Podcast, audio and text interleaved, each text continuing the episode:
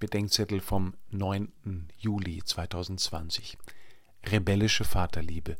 Hosea 11, 1 bis 4 und 8 bis 9. Eine Mutter erzählt von der Erfahrung, ihr Kind empfangen, getragen und geboren zu haben. Ein Vater erinnert sich an die ersten Momente, Monate, Jahre mit seinem Kind. Alles steht lebendig vor Augen, die Schwangerschaft, der erste Anblick, der immer mehr aus sich heraustretende kleine Mensch, der irgendwann zu krabbeln, zu laufen, zu sprechen beginnt.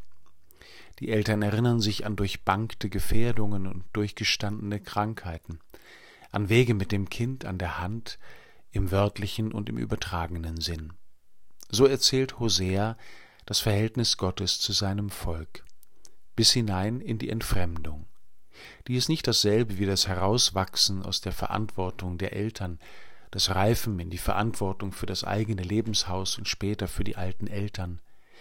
Die Entfremdung, von der Hosea spricht, ist eine Verleugnung der eigenen Herkunft und Geschichte. Sie beginnt mit Verwechslung und Tausch des Gebers aller Gaben mit anderen Mächten und Gewalten, und sie mündet in den Hass auf die lästige Treue dessen, der zugleich freigibt und liebt. Die Vaterliebe Gottes ist nicht die des Psychopathen, der sein Kind schlägt und sagt, die Schläge schmerzten ihn selbst mehr als das Kind. Sie rebelliert gegen die Folgen seiner Selbstverdammung, sie erträgt es nicht, nicht beim Kind zu sein. Sie wird selbst Kind, in allem den Kindern gleich, bis auf die Trennung von Ursprung und Ziel. Sie geht ihnen nach, bis in die äußerste Finsternis, in die sie sich verloren haben.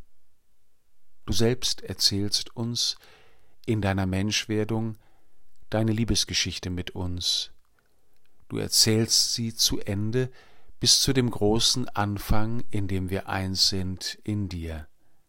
Amen.